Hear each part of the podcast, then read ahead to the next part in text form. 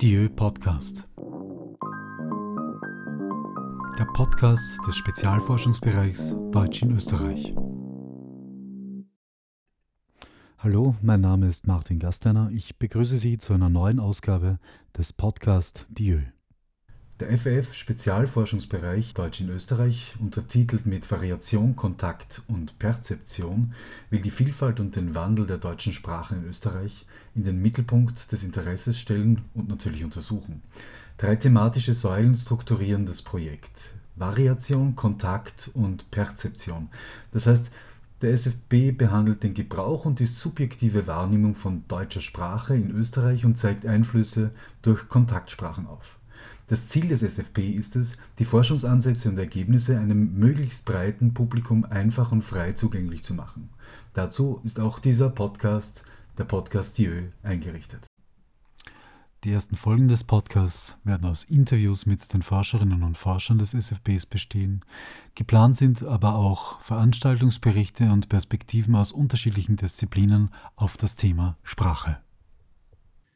In dieser Ausgabe des Podcast Dieu unterhalte ich mich mit Ludwig Maximilian Breuer. Er ist Universitätsassistent am Institut für Germanistik und im SFB Deutsch in Österreich für die Konzeption und Entwicklung der Forschungsplattform zuständig. Gerne rede ich über Serien und Filme. Okay. Also in, Nimmst du jetzt schon auf? Mit linguistischer Perspektive oder, oder, oder egal welche Einfach Perspektive? So. Einfach so. Okay. Welche Serie, Das würdest du, welche Serie würdest du als erste nehmen? Jetzt gerade es interessiert so. Westworld. Westworld. Ja, Ich habe davon gehört. eine schöne In. Podcasts, lustigerweise. Um was geht's da? Das Tolle daran ist, dass es eine Mischung ist aus Western und Science Fiction, was selten ist. Also es, es geht darum, dass eine, ein, ein Theme Park, ähm, ein Western Theme Park erstellt wird, der halt praktisch nur aus, aus Robotern besteht und reiche Besucher kommen vorbei und lassen da die Sau raus und erschießen alles und jeden. Also, vom, also alles, was, was Roboter ist, können sie erschießen, Menschen nicht. Und weiß ich nicht, morden, vergewaltigen und manchmal, manche machen auch was Gutes. Es gibt halt verschiedene äh, Plots da zu spielen. Und es geht darum, dass anscheinend diese KIs langsam ein Bewusstsein entwickeln. Also eigentlich werden die immer resettet nach so einer gewissen Laufzeit, also wenn die sterben zum Beispiel, werden die resettet. Das bleibt aber irgendwie gespeichert und anscheinend gab es einen Entwickler, der dann gekündigt worden ist, der da irgendwas eingebaut hat, weil sie können auch keine Menschen verletzen, richtig, eigentlich. Aber mal schauen, wie sich das entwickelt. So weit bin ich noch nicht. Äh, aber sie entwickeln anscheinend sowas wie ein Bewusstsein. Es gibt ständige Plot-Twists und gleichzeitig werden Plots erzählt, die dort Story sind, praktisch Storyline im Theme Park. Und auf der anderen Seite ähm, natürlich den Überplot der Entwickler, der Storyschreiber und so weiter und so fort. Und die haben irgendwie ein Programm implementiert, also dieser, dieser Entwickler, der, der hat Selbstmord begangen, glaube ich, der wurde nicht gekündigt Okay. ähm, hat da anscheinend irgendwas hinterlassen, weil er Bewusstsein wollte, in, also Bewusstsein schaffen wollte in Maschinen. Erste Staffel. Erste Gerade erst Staffel. begonnen. Ich habe gerade Amerikanisch. erst begonnen. Okay. Also ich glaube, sie ist fertig ausgestrahlt, Ja. die erste Staffel, aber ich bin jetzt erst irgendwie bei Folge 4 oder so. Die haben am Anfang so eine schöne Metapher, also diese ähm, Klaviere, diese automatisch spielenden Ja. Pianos sozusagen. Das ist praktisch auch im, im Intro. Sieht man praktisch dieses Band runterlaufen, wo die, wo die Löcher drin sind und dann siehst du, wie die Tasten gespielt werden. Und das ist natürlich eine schöne Metapher auf Datensicherung und auf Programmierung. Auf, auf Computergeschichte. ja, genau. Die Lochkarten. Genau. Mit der wir und, und du ja auch zu tun hast. Mit Computern Richtig. und, und Linguistik. Richtig. Spezialgebiet oder, oder, oder besonders das Gebiet, das dich interessiert? Also, ich habe da bin da sozusagen zweigleisig aufgewachsen. ähm, einerseits ist es die Variationslinguistik, also das heißt vor allem syntaktische Variationen, eben zum Wienerischen in meinem Fall, das ist mein Dissertationsthemengebiet. Und an der, A an der Uni arbeite ich vor allem an, ja, erstmal computerlinguistischen Fragestellungen, was halt inzwischen in diese Digital Humanities Richtung mehr reicht. War davor beim Projekt Syntax hessischer Dialekte, bei dem wir schon eine Online-Forschungsplattform entwickelt haben, wo sowohl Wissenschaftler, Wissenschaftlerinnen als auch Laien und Laieninnen darauf zugreifen können und sich die Daten von uns herunterladen können. Sagst du uns den Link? Bitte? Sagst du uns den Link? Ja, also das ist syhd.info. Und dort kann man sich syntaktische Sprachkarten erstellen, also zu den Antworten von Fragen. Man kann auch eigene Abfragen machen mit einem sehr schönen Tool, das halt nicht, also man muss keine SQL-Abfragen schreiben können, sondern es ist wie eine Filterabfrage, die man sich selber zusammen basteln kann. Und das kann man sich einerseits eben statistisch auswerten lassen, das heißt so mit Frequenzanalysen, Balkendiagrammen, Kreisdiagrammen und so weiter, oder eben auf einer Karte, auf einer interaktiven Karte darstellen lassen. Also du siehst dich als Datenprovider für Linguisten, so? Äh, nicht nur. Also ja, einerseits schon, auf der anderen Seite aber auch, was mir sehr wichtig ist, ist ähm, die Forschungsergebnisse oder auch den Forschungsprozess selber an die Öffentlichkeit zu bringen. Das heißt, natürlich die meisten Interessierten werden Wissenschaftler, Wissenschaftlerinnen sein, vielleicht auch Studierende. Aber es soll alles so gestaltet sein, dass es möglichst einfach zu bedienen ist, nachvollziehbar ist, sodass man, auch wenn man sich einfach für die Sprache interessiert, um die es gerade geht, also im Fall von Süd ist es halt Hessisch, hessische Dialekte, ja. Ähm, wenn man sich dafür interessiert, dass man so auch ein bisschen damit spielen kann, sich das anschauen kann. Dadurch, dass man sich die Daten runterladen kann, kann man selber auch Analysen machen.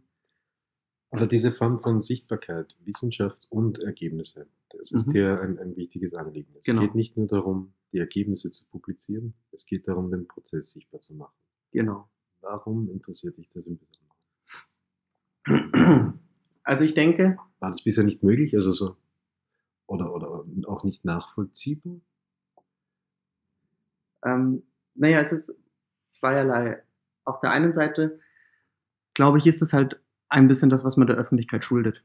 Ja, also man schuldet, dass man, wenn man Forschungsergebnisse hat, dass man die irgendwie präsentiert und nicht nur eben in, in Fachzeitschriften, Fachpublikationen, sondern auch wirklich so, dass es zugänglich ist. Die niedrigste Zugangsschwelle, denke ich, ist zumindest heutzutage das Internet.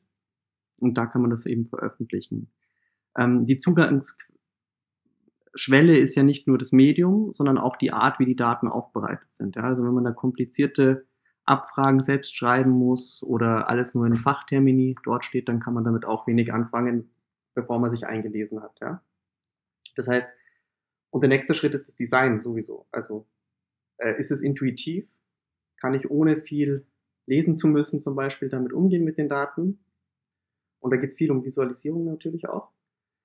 Ähm, wenn das möglich ist, dann kann man was damit anfangen als öffentlich interessierte Mensch.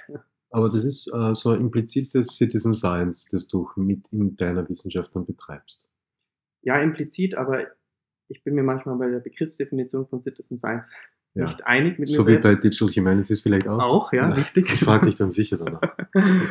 ähm, also, wo anfangen? Bei den Citizen Science eben, ich denke, dass die, die Variationslinguistik insbesondere, aber auch andere linguistische Teilgebiete, Gesprächsanalyse und so weiter, die eben mit Corpora arbeiten. Also alles, was mit Corpora arbeitet, auf eine gewisse Art und Weise einen Teil der Citizen Science schon immer abdeckt, weil es natürlich die Sprachdaten von den Citizens, von der Bevölkerung hat, im besten Fall. Ja.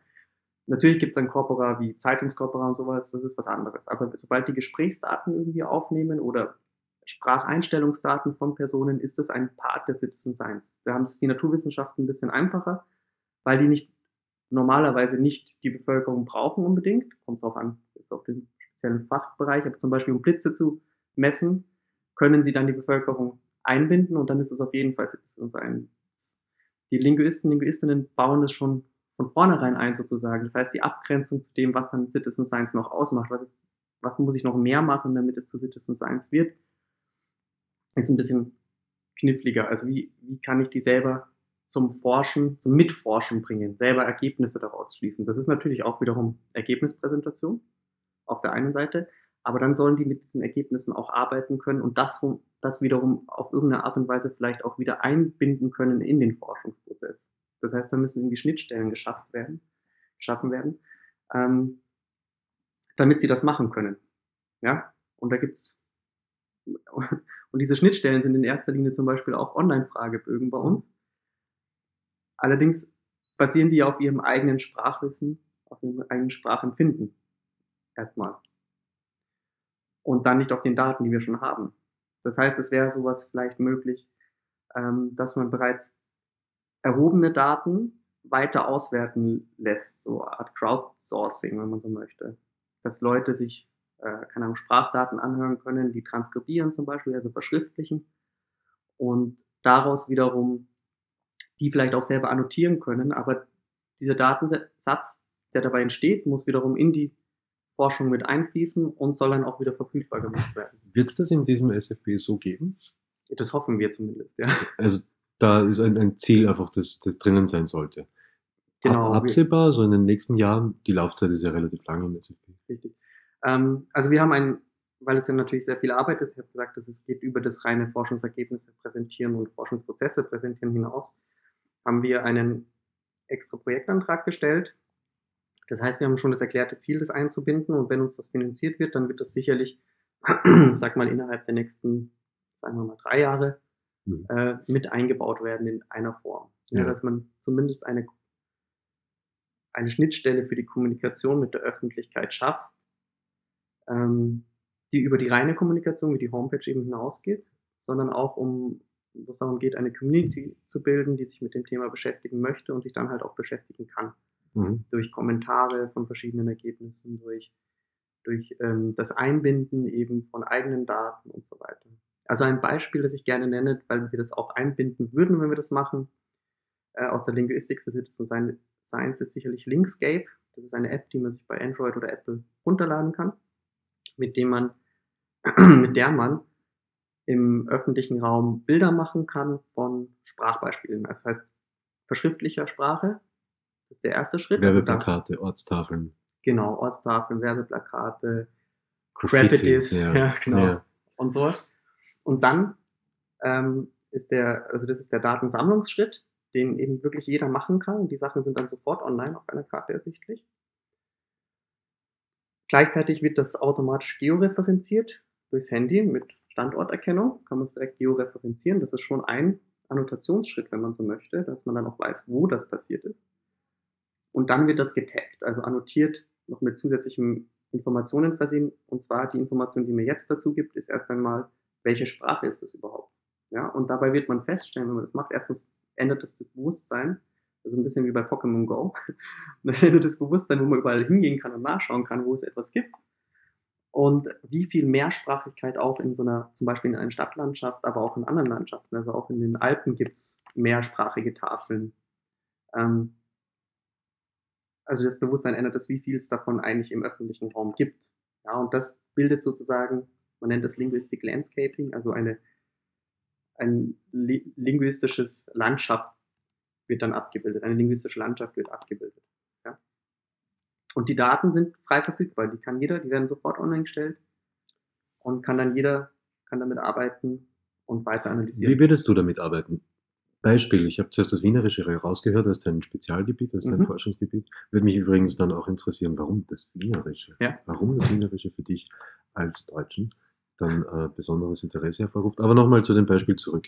Jemand ähm, sucht Graffiti, wo Wienerisches besonders in, im Vordergrund steht. Wie würdest du dann damit arbeiten können? Ähm, ja, die eine Sache ist, die ist erstmal die Frage eben, welche Sprachen sind abgebildet in einem Raum. Ja, also gibt es zum Beispiel, es gibt zum Beispiel in Salzburg so eine Straße, ich weiß jetzt leider nicht mehr genau, wo das war, wo recht viel chinesische Schriftzeichen sind. Ja, und sehr viel, ähm, ja, wo auf einmal so eine geballte Mehrsprachigkeit ist. Warum ist das so? Dann kann man sagen, natürlich, das hat vielleicht wirtschaftliche Gründe, weil da die Busse halten, die Reisebusse, ja, und dadurch da viel für den Tourismus getan wird, ja.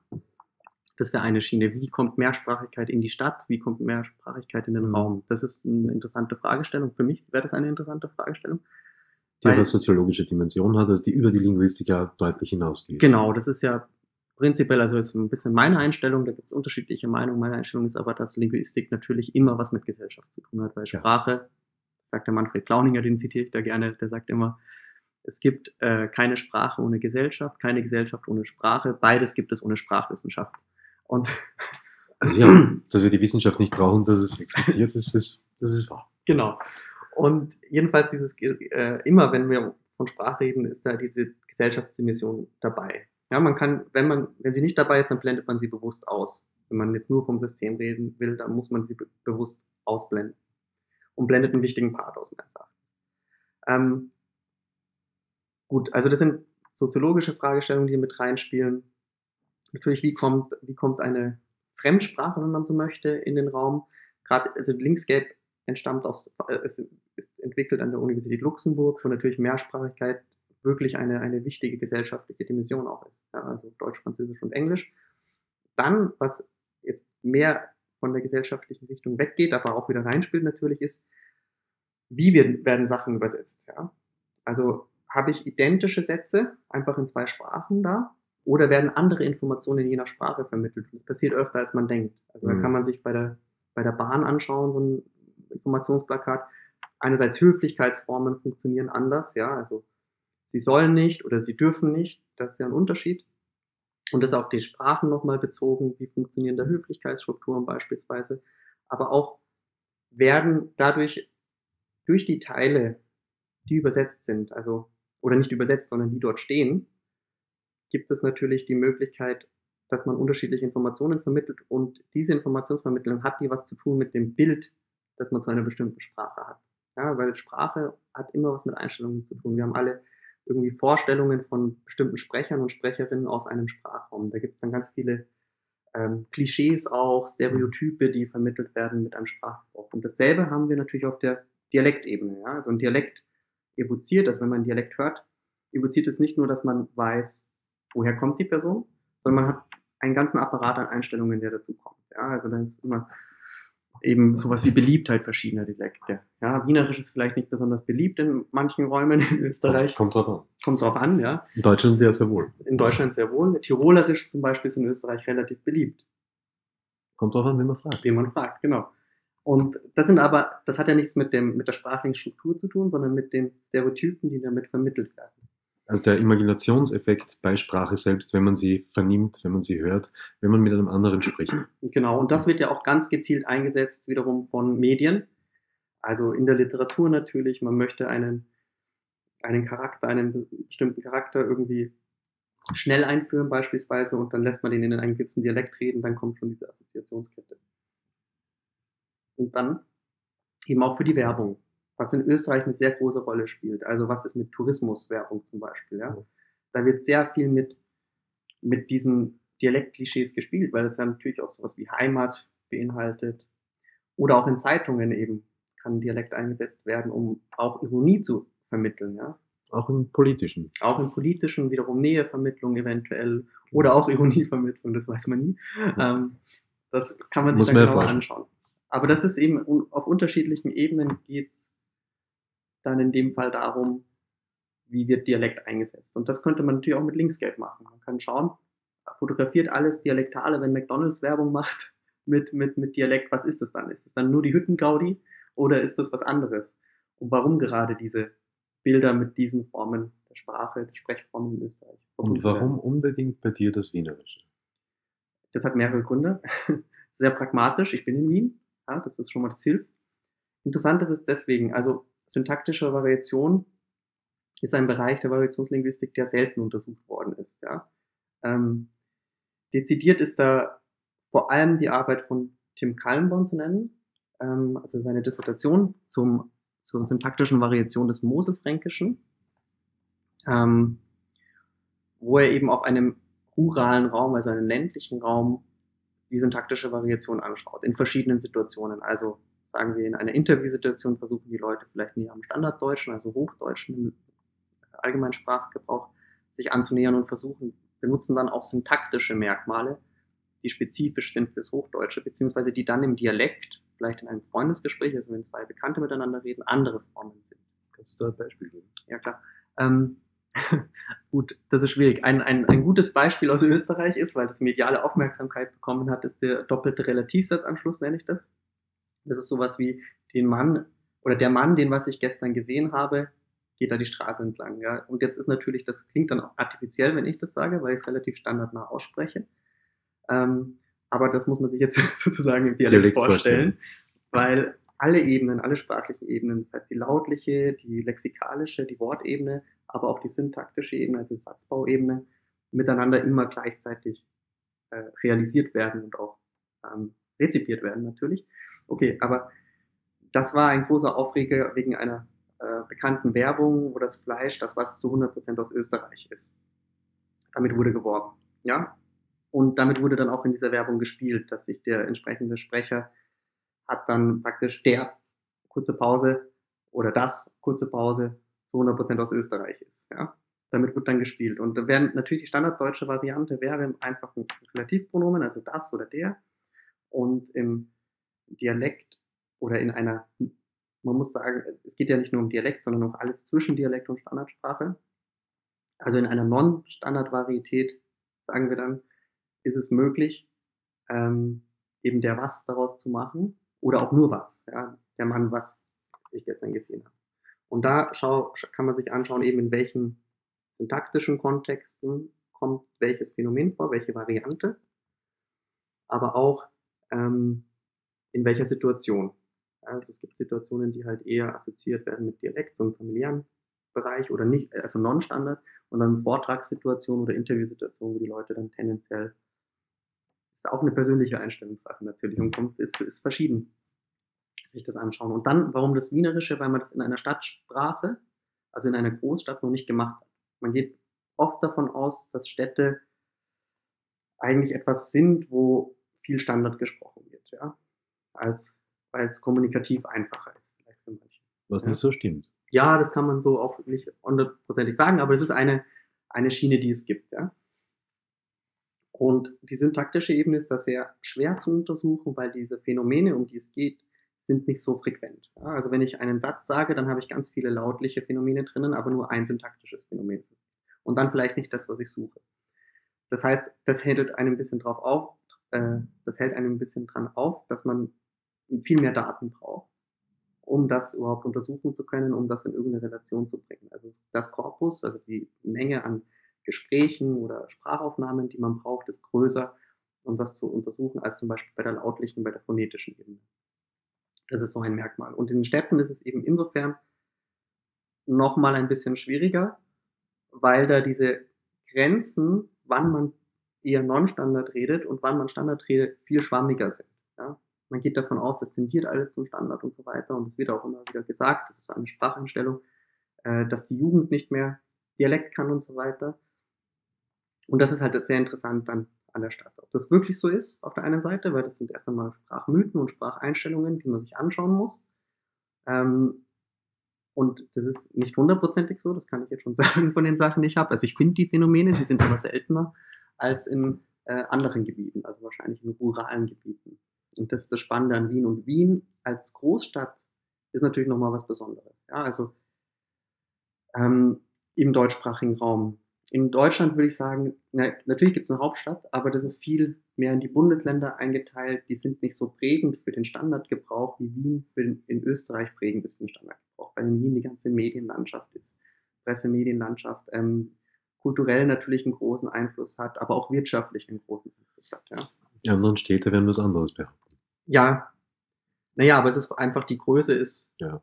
schon anders als in, in Deutschland. So das alte Motiv des Wasserkopfs auf diesem auf dieser kleinen Nation. Richtig, richtig. Und in der Schweiz ist es auch nochmal eine ganz andere Situation, weil da sprechen wir von Diglossie meistens, auch verschiedene Theorien.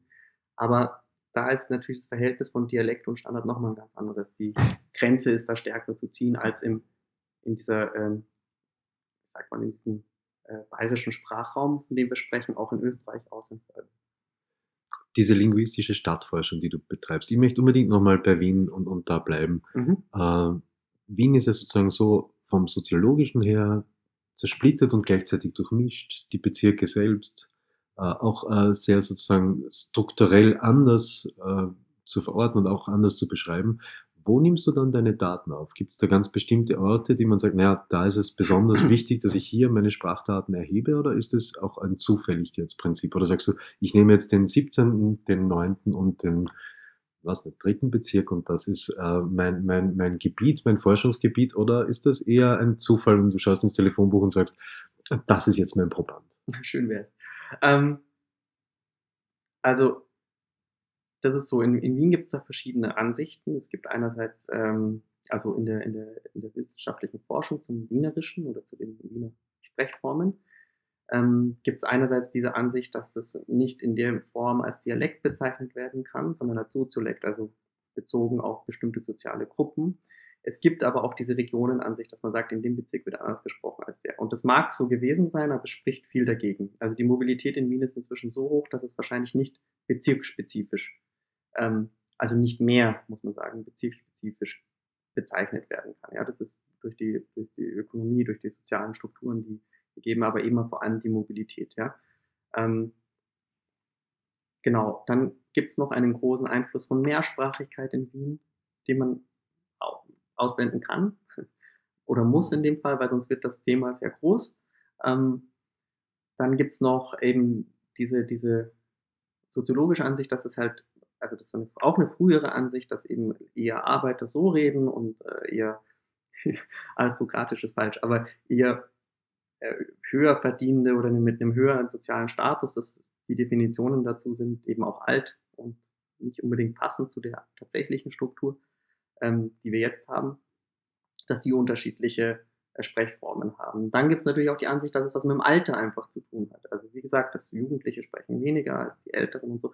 Und ich musste mich für mein Dissertationsprojekt, das das ja ist, irgendwo auch einschränken. Das heißt, ich habe diese Bezirksdimension insofern ausgeblendet, als dass ich gesagt habe, das ist kein ausschlaggebender Faktor mehr. Das wird in mehreren Theorien so beschrieben. Gleichzeitig habe ich diese Mehrsprachigkeitsschiene ausblenden müssen, weil ich sonst nicht mehr fertig werde. Klar gesagt. Die Altersbedingungen habe ich drinnen und dann auch den formalen Bildungsgrad. Also ich habe die Leute ausgewählt nach Alter und nach dem formalen Bildungsgrad. Das ist sehr wichtig, dass man das formal nennt, weil das eben hat, hat nur praktisch haben sie Matura oder nicht Matura. Ja. Das sagt jetzt noch nichts weiter aus, außer dass es das ist. So, und das kann man in meinem Korpus vergleichen. Da habe ich versucht, Ausgewogenheit zu schaffen. Es gibt auch noch ähm, übrigens die Gender-Schiene. Ähm, da wurde aber auch schon in den 80ern untersucht und da wurde auch festgestellt, dass das keine ausschlaggebenden, also zumindest, es wird auch immer noch vermutet, aber das ist eben auch so ein Faktor, den ich in dem Fall ausblende. Ich habe zwar mehr oder weniger ausgewogen Männer und Frauen, aber nicht darauf geachtet, dass es ausgewogen ist, sondern mir ausgewogen sind bei mir die Altersgruppen. Ähm, da habe ich jung, mittelalterliche und jung gebliebene sozusagen. Ähm, und ähm, eben ob sie Matura haben oder nicht Matura. Danach habe ich die Gewährspersonen gesucht und dann ist es ganz forschungspragmatisch, dass man schaut, dass man Leute findet. Und das ist nicht im Telefonbuch, weil das äh, wäre wahrscheinlich auch unangenehm, die Leute, weil ich dann auch nicht weiß, ob sie diesen Bedingungen entsprechen. Das sollte mindestens ein Elternteil in Wien geboren sein, damit ähm, werden auch traditionellere Forschungen praktisch äh, bedient. Und sie selber sollten in Wien geboren und aufgewachsen sein. Und das über das Telefonbuch zu erfahren, ist schwierig. Äh, das heißt, ich habe erst einmal über verschiedene Kontakte versucht, Leute mehr oder minder im Schneeballprinzip ähm, zu eruieren und habe dann eben genau 32 Personen aufgenommen in zwei verschiedenen Situationen. Also ich habe 32 Interviews und dann 15 Freundesgespräche, weil bei zwei war das nicht mit zwei Personen, die ich aufgenommen habe, war das nicht möglich, so ein Freundesgespräch zu führen. Ähm, auch aus praktischen Gründen. Und das ist erst einmal mein Datenkorpus und dazu kommen noch sogenannte Sprachproduktionstests, die auch im SFB angewandt werden. Das heißt, da wird computergestützt ähm, zum Beispiel Bilder oder Videos gezeigt und auch vom Computer wird dann etwas gesagt wie, ähm, was macht der Mann da in dem Video. In der einen Situation nach dem Interview sagt er das auf Standarddeutsch und nach dem äh, Freundesgespräch, das ich geführt habe, sagte das im Dialekt. Also da habe ich zwei verschiedene Sprecher aufgenommen, die das machen, damit es nicht mehr von mir abhängig ist und dass alle praktisch den gleichen Stimulus haben, den gleiche, gleichen Satz, auf den sie reagieren. Und Freundesgespräch bedeutet?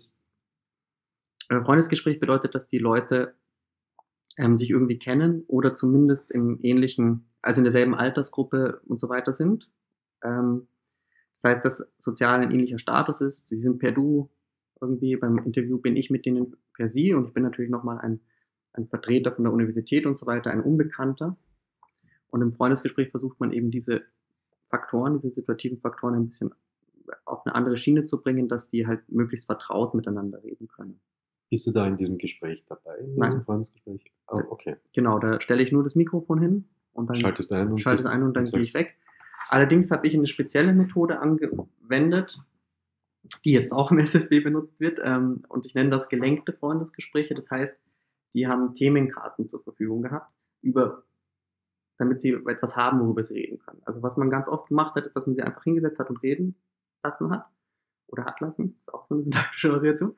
Ähm, und dann hat man die einfach reden lassen. Das heißt aber, die ersten 10 Minuten, 15 Minuten vom Gespräch reden sie nur darüber, worüber sie überhaupt reden wollen.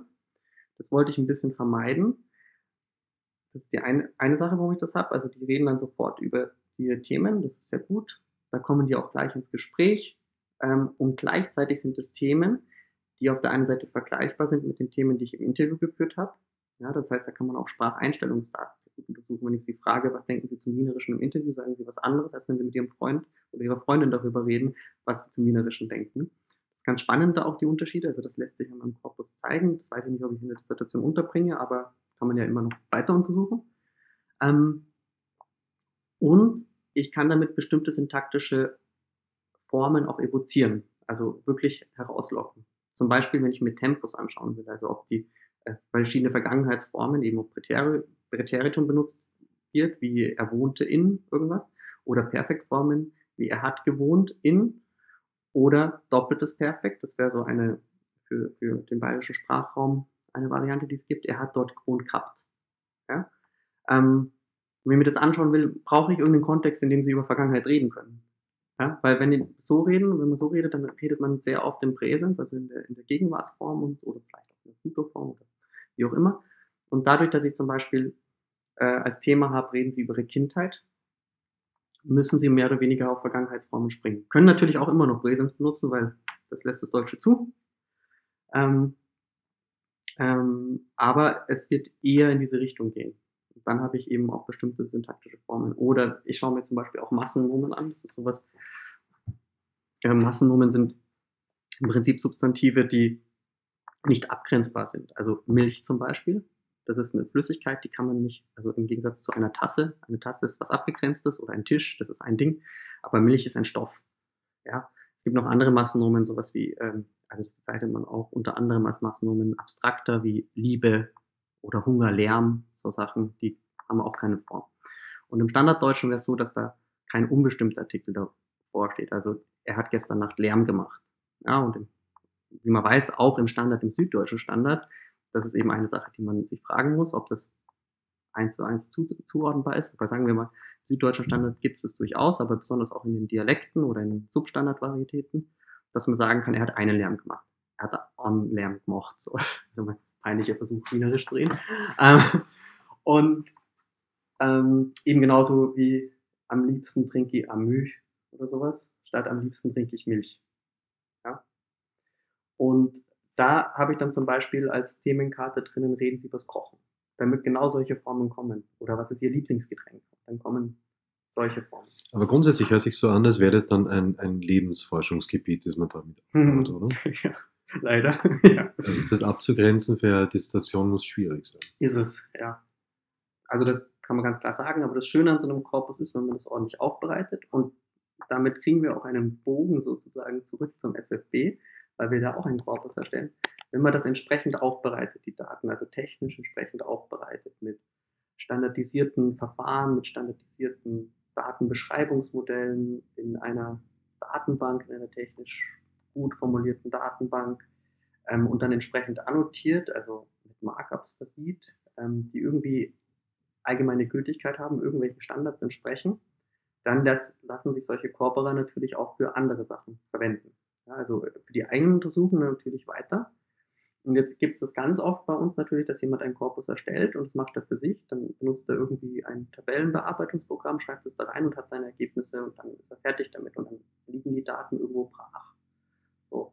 Und das will ich weder bei der Dissertation noch beim SFB, dass es so ist, sondern die Daten sollen eben in einer Form vorliegen, die auch andere Leute weiterverwenden können, damit eben noch mehr Untersuchungen gemacht werden können. Also man hat immer eine bestimmte Perspektive auf die Daten, aber die sind natürlich ähm, eingeschränkt, weil man nicht alles machen kann. Was zum Beispiel sehr interessant ist, ist auch ähm, am Phonogrammarchiv gibt es diverse Corpora.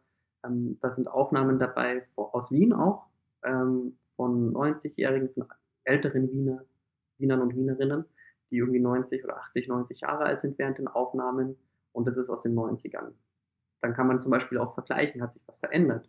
Aber auch was die erzählen, sind. Also für historische Sachen, die erzählen dann zum Beispiel vom Krieg ähm, oder von gesellschaftlichen Veränderungen in Wien und so. Und dann wird es nämlich interessant, weil es wirklich, wenn es gut aufbereitet ist, eben über die Sprachwissenschaft hinaus interessant wird. Und wenn man immer so Zeitabschnitte hat, die Leute reden über die Dinge, die gerade aktuell sind. Zum Beispiel bei mir war gerade, als ich erhoben habe, der Umbau der Mariehilfer Straße zu einer Fußgängerzone, ja. Wenn man sich das in 20 Jahren nochmal anschaut, kann man da vielleicht ein paar, hat man ein paar Meinungen dazu, ja. Auch unter anderem von einem Straßenbahnfahrer oder sowas, ja. Das ist ganz spannend. Also da geht es viel über die Linguistik hinaus auch. Das heißt, im Prinzip ist diese Plattform, die am Ende darstellen soll, etwas, das multidisziplinär darauf zugegriffen werden kann. Genau. Und, und, und weiter verwendet wird. Richtig, das ist eines der, der, der zentralen Richtig. Punkte. Und da du ja zuständig bist für, für diese Plattform, wollte ich noch fragen, wie die Struktur aussieht. Du selbst bist ja Germanist, Linguist. Mhm. Würdest du ja gar nicht sagen, du bist Germanist, oder? Ja, doch. Auch. Schon? Ja. Philologe, und, germanistischer und, und, Sprachwissenschaftler. Du, du, stehst an der Schnittstelle von der, äh, von der Wissenschaft hin zur Programmierung oder mhm. programmierst du selbst? Also wie ist da deine Stellung dazwischen? Weil es ist ja sehr viel, mhm. das sozusagen, was Digital Humanities jetzt angeht, als, als Oberbegriff ist es ja etwas, das inkorporiert wird zum Teil. Das heißt, die Wissenschaft selbst versucht sich zu ändern und versucht zu sagen, naja, wie können wir Skills uns aneignen, die uns helfen, unseren Forschungsgegenstand anders zu sehen, auch im Bereich Big Data und so weiter mhm. und so weiter. Wo siehst du dich da und wo willst du hin?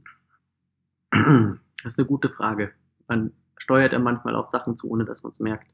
So ein bisschen bin ich auch zu den Digital Humanities gekommen. Also, also ich, ähm, was, wo ich hin will oder wo ich mich sehe. Ich sehe mich in erster Linie tatsächlich in dieser Schnittstellenfunktion, eben zwischen den sprachwissenschaftlichen Überlegungen ja, und, und Denkmodellen auch und Strukturen und den informationstechnologischen Denkmodellen. Auch das Vokabular ist ein anderes, da gibt es Überschneidungen und dann reden die Leute, nehmen dasselbe Wort her. Zum Beispiel Syntax ist ja ein Wort, das es gibt, oder Vokabular selber ist ein Wort, das es genauso in der Informationstechnologie gibt, aber halt was anderes meint. Und in dieser Schnittstellenfunktion, diese Vermittlungsfunktion sehe ich sehr stark. Ähm, auch eine Aufklärungsfunktion, wenn man so möchte. Und zwar für die auf Seiten der Sprachwissenschaften, ähm, was es überhaupt für Techniken gibt, Tools gibt, was man eigentlich machen kann, alles mit dem Computer. Ja, das ist nicht allen bewusst, was auch logisch ist, weil man spezialisiert sich ja irgendwie. Ähm, und das ist nicht allen bewusst. Und dann steht man vor einem Projekt und weiß gar nicht, was man mit den Daten machen soll. Und da sehe ich mich in einer gewissen Funktion, äh, dass ich da beratend zur Verfügung stehen kann und sagen kann, ja gut, da kann man das machen, da kann man das machen, welche Ressourcen hast du? Je nachdem kann man unterschiedliche Projekte realisieren, also mit unterschiedlichen Tools realisieren. Auf der anderen Seite, eben auf der informationstechnologischen Seite, ist die Aufklärungsfunktion sozusagen, was brauchen Sprachwissenschaftler, Sprachwissenschaftlerinnen, um mit Daten zu arbeiten? Also meistens hat man im informationstechnologischen Sinne auch ein anderes Verständnis von Daten ja? und auch von der Oberfläche, mit, mehr, mit der man diese Daten bearbeitet. Und da ist sehr viel Arbeit zu leisten, tatsächlich auch, dass man sagt, okay, wenn du das so gestaltest, dann ist das zwar, funktioniert das zwar alles wunderbar, aber es kann keiner benutzen, weil die Leute das anders betrachten. Also wenn man ein Konsoleninstrument hat, also wo man wirklich nur Text eingeben kann, dann funktioniert das wunderbar. Und äh, ITler sozusagen und ITlerinnen können das wunderbar benutzen, aber es hemmt die Leute, die von der Sprachwissenschaft kommen, das zu verwenden oder überhaupt von den Geisteswissenschaften kommen, das zu verwenden. Ja, wenn es nicht ansprechend, also an, das klingt doof, aber ansprechendes Design ist wichtig, weil man ja gerne mit dem Ding arbeiten möchte. Ja. Mhm. Ich sehe jetzt den Begriff der Digital Humanities, den haben wir ungefähr seit, weiß nicht, acht, acht Jahren ja. operiert er so herum und, und, und wird immer wieder angewandt. Was sagt dir der Begriff? Sagt er überhaupt etwas, der Begriff, oder ist es genau diese Vermittlungsfunktion, von der du jetzt gesprochen hast? Das ist noch mehr. Ähm, er sagt sehr viel und nichts gleichzeitig, glaube ich. Und das ist meines Erachtens auch die einhellige Meinung in den Digital Humanities, dass man das eigentlich, hm, dass er auch sich selbst irgendwann auflösen wird. Ja? Also ich habe eine Arbeitsdefinition zusammen mit meinen Studierenden aus einem Proseminar, das ich dazu halte, eben zu dem Thema Digital Humanities und Sprachwissenschaften. Ähm, habe ich versucht, eine Arbeitsdefinition zu entwickeln und die beinhaltet einerseits eben geisteswissenschaftliche Forschung mit Computer, also computergestützte geisteswissenschaftliche Forschung ist ein Teil, der zu den Digital Humanities gehört. Jetzt ist das Ding, natürlich arbeitet jeder Geisteswissenschaftler, jede Geisteswissenschaftlerin eigentlich schon mit dem Computer. Das heißt, es muss eine Art Mehrwert geben, mit dem Computer zu arbeiten. Das ist natürlich Big Data, ist immer so ein Schlagwort, aber überhaupt automatische Datenanalyse auf irgendeine Art und Weise oder halbautomatische. Wichtig, damit der Humanities-Part nicht verloren geht sozusagen, ist, dass ähm, diese Forschungsergebnisse, die dann dabei rauskommen, also wir benutzen Computer als Forschungsinstrument, dabei kommen Ergebnisse raus und die Interpretation dessen ist geisteswissenschaftlicher Natur. Ähm, und was, was, fällt noch dazu? Ähm, äh, was gehört noch dazu? Das ist eine gute Frage. Ähm, das wären für mich die, diese Hauptfaktoren sozusagen. Und dann gibt es halt noch Nebenfaktoren, die sich in diesen, man kann nicht sagen, dass es eine Disziplin ist, denke ich. Man muss eher sagen, das ist ein, ein methodologisches Ding. Also man versucht. Also eher paradigmatisch. Paradigmatisch, ja. Ist, also keine, wie gesagt, es ist keine Disziplin, keine eigene. Es ist nur paradigmatisch. Man versucht irgendwie da ähm, Arbeitsweisen zu entwickeln, Methoden zu entwickeln, äh, Kompetenzen zu teilen und so weiter. Und was dazugehört für mich, das sind Schlagwörter wie Open Science, Open Data, Citizen Science eben, Open Source auch. Also gesellschaftspolitische Änderungen. Genau. Oder wissenschaftspolitische Änderungen. Genau. Aber es gibt ja sehr wohl Professuren, die jetzt in diesen Bereichen besetzt wurden, hier auch an der Universität. Richtig. Das heißt, es ist äh, schon etwas, das einen Status hat, als würde eine neue Disziplin aufgehen, heranwachsen. Und du bist aber eher der Meinung, es wird sich inkorporieren, es werden die Wissenschaften wieder sozusagen ihren Namen tragen und werden nicht mehr von Digital Humanities sprechen, weil es einfach selbstverständlich geworden ist. Das kann ich mir vorstellen zumindest, ja. Also ich kann mir vorstellen, dass das einfach eine Arbeitsweise wird, die dann selbstverständlich ist sozusagen und dann braucht man den Begriff auch nicht mehr. Ähm, also Digital Humanities ähm, impliziert ja, dass es ein analoge, also dass es analoge Geisteswissenschaften gibt sozusagen. Und vielleicht gibt es die noch, vielleicht gibt es die noch, ich weiß es nicht, wahrscheinlich gibt es die noch. Ähm, ja, deine Definition war jetzt erst schon einhellig so, auch in, in dieser ja. Gruppe. Es muss einen geisteswissenschaftlichen Input geben, das heißt, die Fragestellung muss so formuliert sein, die darf nicht von einem Computer stammen und darf auch nicht aus einem Computerprogramm in der Form hervorgehen. Oder wären naja. wir da wieder am Anfang der Westworld angekommen? Da wären wir wieder am Westworld, genau. Also wenn wir mal so weit sind, dass der Computer... Das stimmt so nicht ganz. Weil gerade bei Big Data ist es natürlich so, Eben. dass Big Data-Analysen vor allem Fragen aufwerfen. Also die haben dann Ergebnisse und man versucht dann im Nachhinein herauszufinden, was die Fragen sind, wenn man so möchte. Ja? Also ja. wie ist denn jetzt aus dieser Big Data-Analyse das überhaupt entstanden? Und insofern gibt es da schon diese Wechselwirkung, ja. Aber um auf den Begriff zurück, ich glaube tatsächlich, dass er sich auflösen kann und als Disziplin Nee, es gibt Professuren dazu, das stimmt schon. Allerdings sind die natürlich an klassischen geisteswissenschaftlichen Instituten verortet. Also es gibt jetzt noch, es gibt jetzt kein Institut an der Universität zumindest. Es gibt natürlich das Austin Center for Digital Humanities, die auch sehr viel wissenschaftliche, aber auch Dienstleistungstätigkeiten ähm, anbieten, wenn man so möchte. Aber also ich würde nicht sagen, dass es, also würde mich wundern, aber man lässt sich auch gerne überraschen. Wenn das als ja. eigene Disziplin rauskommt, gerne. Also nehme ich das auch an. Ja, mich mich es auch interessieren, weil es ist ja das, dieses Polare zwischen der Disziplin und, und dem sozusagen auch wieder Provider in einem allgemeinen Sinn, so wie der zentrale Informatikdienst, mhm. wird es einfach etwas Spezielleres für die Geistes- und Kulturwissenschaften, was gebraucht wird. Ob das hinsichtlich Big Data ist, ob das Analysen von unterschiedlichen Corpora ist, die man ja erstellen kann, oder auch völlig neue Fragestellungen. Eine, die unter den Tisch fällt, die aber in, in, im Südprojekt da ist und auch jetzt äh, im SFB da ist, ist ja schon Visualisierung. Mhm. Das heißt, eine Form von Storytelling, eine Form von Narrativ, das durch die Daten und durch die Oberflächen, die hier programmiert werden, entsteht. Was hat das für einen Einfluss auf Wissenschaft? Wie denkst du das als Vermittlungsfunktion? Weil das ist ja nicht mehr der gesprochene Satz, das eindeutig erklärende Narrativ, das nur mehr sprachlich daherkommt, sondern die Partizipation des Users bzw. der Userin und damit ein Zugriff auf die Daten selbst und auch äh, ein anderer Zugriff auf die Fragestellung. Ja, und auch ein anderer Zugriff auf die Analyse überhaupt. Ja. Also ähm, ne, Visualisierung ist ein ganz spannender Part. Also das untersucht zum Beispiel, ein, zumindest in die Richtung geht, ähm, äh, der Jan Braun, der jetzt eben ein Forschungsprojekt hat zu historischen Sprachkarten, wo es ihm genau darum geht, wie auch durch die Visualisierung bestimmte Einstellungen vermittelt werden. Ja, das kennt man ja. Es gibt dieses, ähm, ah, ich weiß gerade nicht, wie das heißt, aber es gibt, es gibt ja, also wenn man einen Globus hat, dann sind ja die Proportionen schon sehr westorientiert zum Beispiel oder auf Nord-Süd-Gefälle Nord ja. und die Projektionen. Die Projektionen und dann, wenn man sich das wirklich mal in, in einem echten Verhältnis anschaut, dann sieht es ganz anders aus, die Größen der verschiedenen ja. Länder. Ja? Und das, das ist übrigens ein, ein Serieneffekt. Ich weiß nicht, ob du das kennst, nicht Westworld, sondern West Wing. Da spielt es in einer Folge. Habe ich noch nicht geschaut, aber unbedingt. Hole ich nach. Ähm, aber jedenfalls, also damit kann man auch etwas vermitteln. Das heißt, gibt es überhaupt auch bei der Visualisierung, gibt es da objektive Darstellungsmerkmale, ist eine Frage, äh, Dar Darstellungsmittel, besser gesagt. Ähm, gibt es die überhaupt? Ähm, vielleicht nicht. Ähm, oder was ist überhaupt Objektivität? Aber das, das führt jetzt zu weit. Was die Visualisierung auf jeden Fall bringt, ist einen, einen so blöd das klingt, anschaulich, anschaulichen Zugang zu den Daten. Das heißt, es können Leute viel mehr anfangen natürlich mit Sprachkarten als mit drei Seiten Text darüber, wo welche Variante gesprochen wird oder vorkommt, wer wie spricht. Das ist natürlich ein Teil, den man braucht. Das ist dann die Interpretation teilweise schon.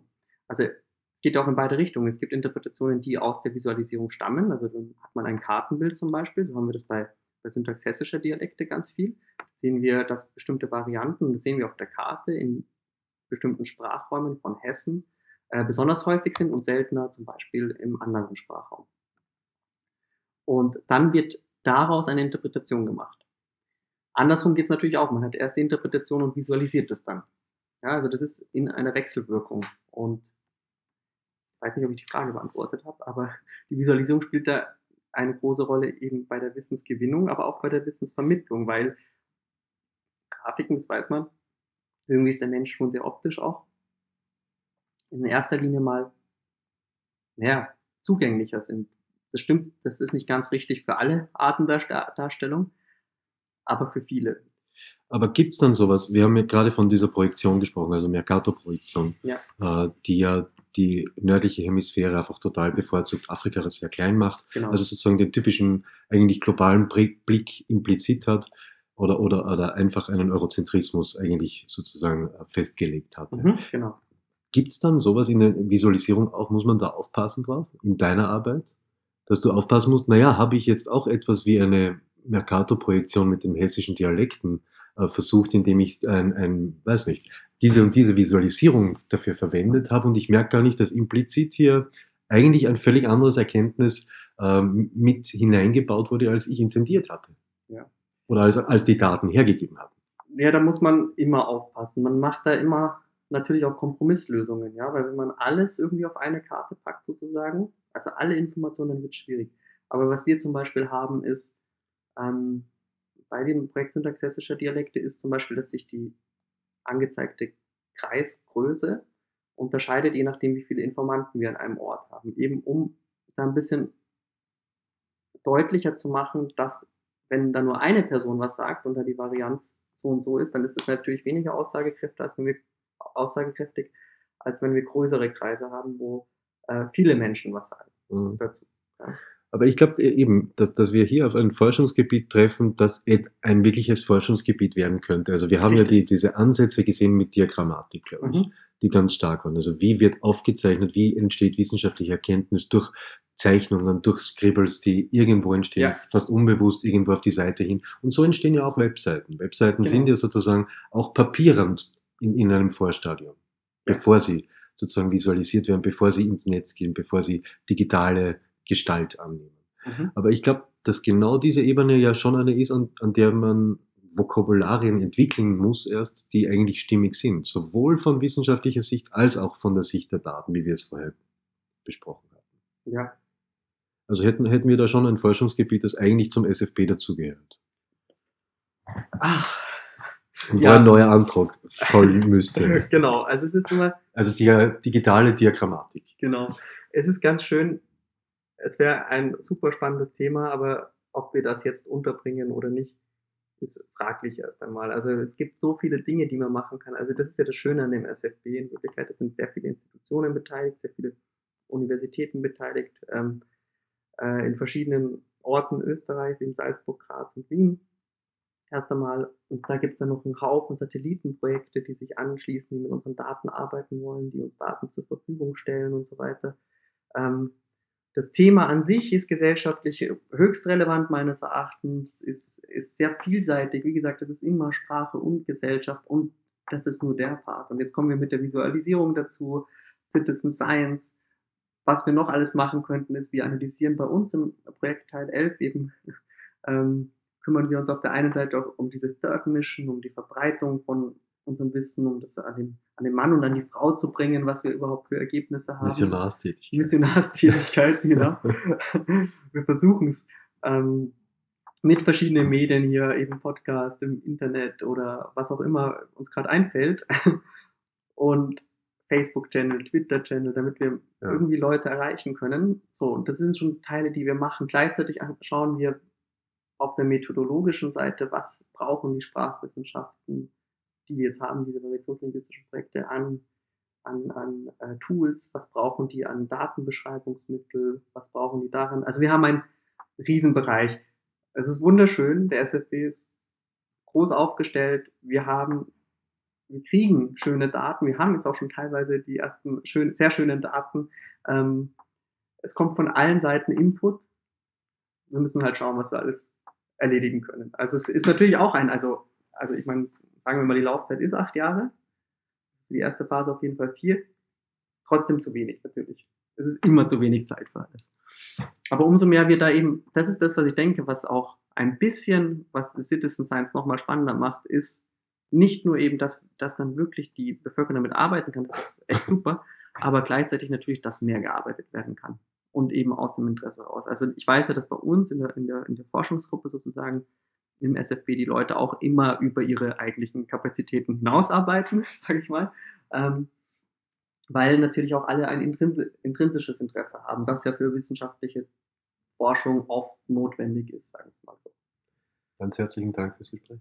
Danke dir. Sie finden den Podcast auf der Homepage des Forschungsbereichs unter diö.at und auf iTunes. Mein Name ist Martin Gasteiner und ich danke Ihnen fürs Zuhören. Adieu.